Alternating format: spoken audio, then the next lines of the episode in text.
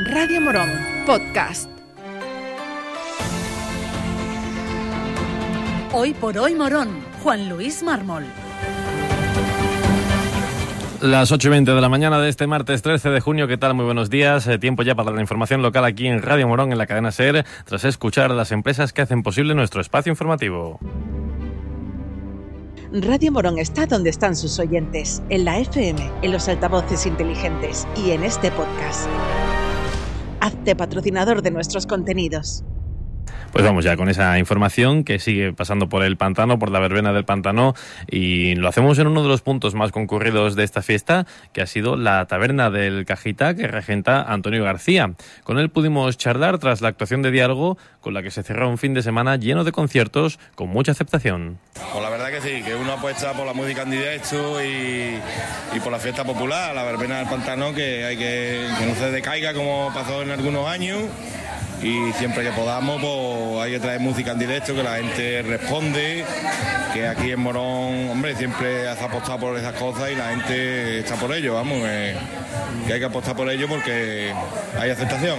Y por último, queríamos saber la opinión del regente de la taberna del Cajita por los comentarios del personal en la que prácticamente pedían un festival del Cajita.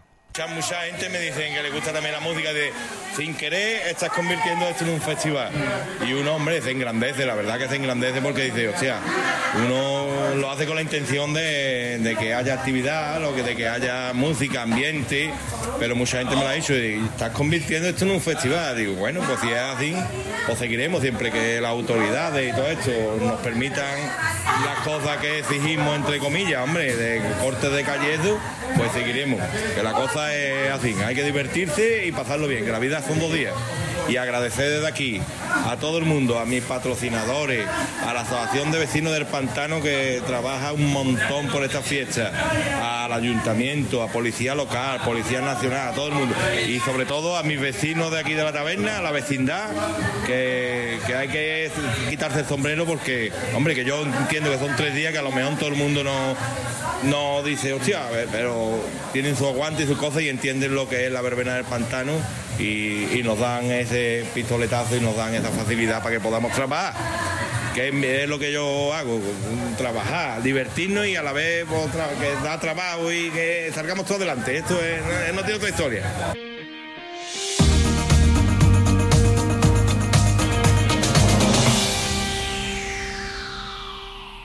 Y ahora vamos con otros asuntos. A finales de mes, Morón va a acoger a una academia de fútbol brasileña para los jóvenes de nuestra localidad. Es una iniciativa organizada por la Asamblea Cristiana de Morón y para explicarnos en qué consistía, tuvimos en el estudio a José Antonio Cervero y Jordi Salvador.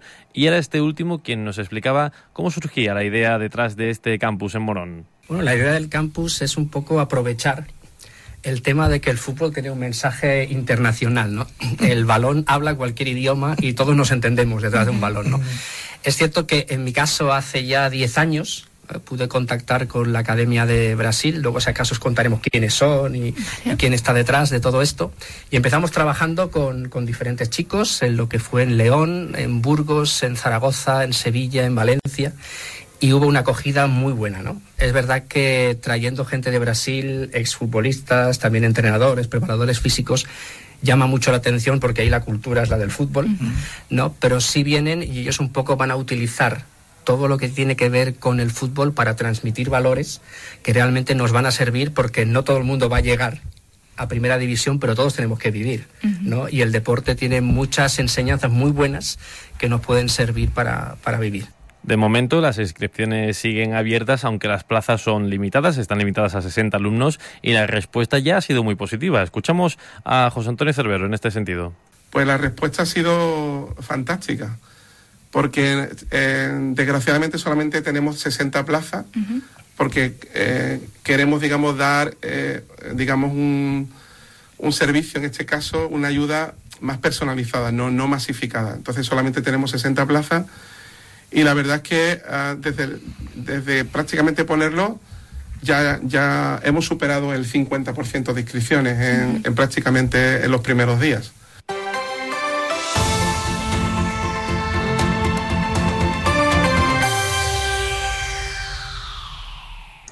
Y como cada martes alterno, ya saben, es tiempo para la columna de opinión de Andrés Recio, que hoy se titula Miseria, Chismes y Alegría. Cuento y verás que contento me voy a la cama. Está demostrado que los pueblos latinos pasamos la mayor parte del tiempo en las calles, en las terrazas de los bares, en los paseos marítimos o en las plazas de los pueblos y ciudades.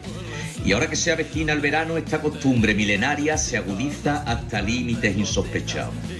Hablar, discernir, contar, inventar y sobre todo chismorrear. Salir de nuestra piel y experimentar la vida en otros cuerpos y en otras mentes. A todos nos ha ocurrido. Viendo una película, leyendo un libro, siguiendo un programa de telecaca, etcétera, etcétera.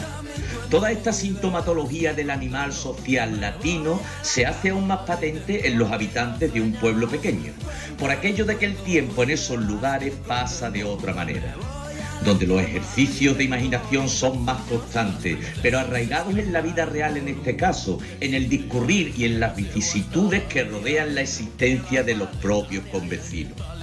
Son los chismorreos. Los chismorreos en los pequeños pueblos tienen muchos cronistas, por eso al final, con el tiempo, la historia que ha pasado por el tamiz social de decenas de lenguas y de cabezas imaginativas, logra enriquecerse hasta términos inesperados la teoría, la suposición, todo aquello que tal vez no haya ocurrido pero que encaja en la historia, hace mucho más embriagador y sugerente el chisme que el mismo chisme original en calzoncillo. El chisme hay que vestirlo, peinarlo bien peinado y echarle un buen chorreón de perfume caro de conjetura para que atraiga y para que seduzca.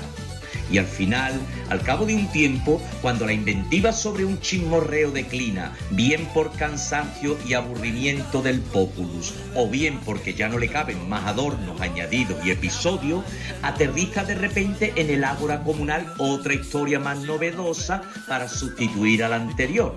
Y es ahí cuando el pueblo vuelve al tajo del manoseo, de la treta entretejida entre veras, bromas y fantasías. El pueblo se lanza de nuevo al ruedo del chisme, como diría Fernando Quiñones, con mucha miseria y con ganas de alegría. Seduce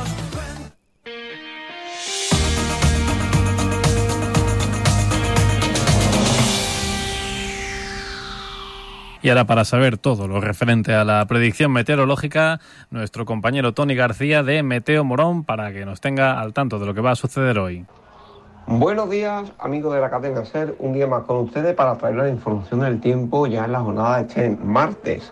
Un martes donde nuestro cielo seguirá mayormente despejado con algunos intervalos de nubes de tipo medio alto que se puedan presentar a lo largo del día. En cuanto a las temperaturas, temperaturas máximas rondando en torno entre los 29 y 30 grados de máxima, mientras que las mínimas durante la próxima madrugada se vuelvan a quedar en torno entre los 16 y 17 grados. Todo ello acompañado todavía del viento de componente oeste variable a sur, predominio del poniente, el cual podrá soplar alguna racha, sobre todo de cara a la tarde, con algo más de intensidad. Sin más, esto es todo y nos vemos mañana. Gracias por llegar hasta aquí. Si te ha gustado este podcast, suscríbete a nuestros programas y recomiéndanos a tus amigos. Así la comunidad de Radio Morón seguirá creciendo y con ella el mejor contenido local.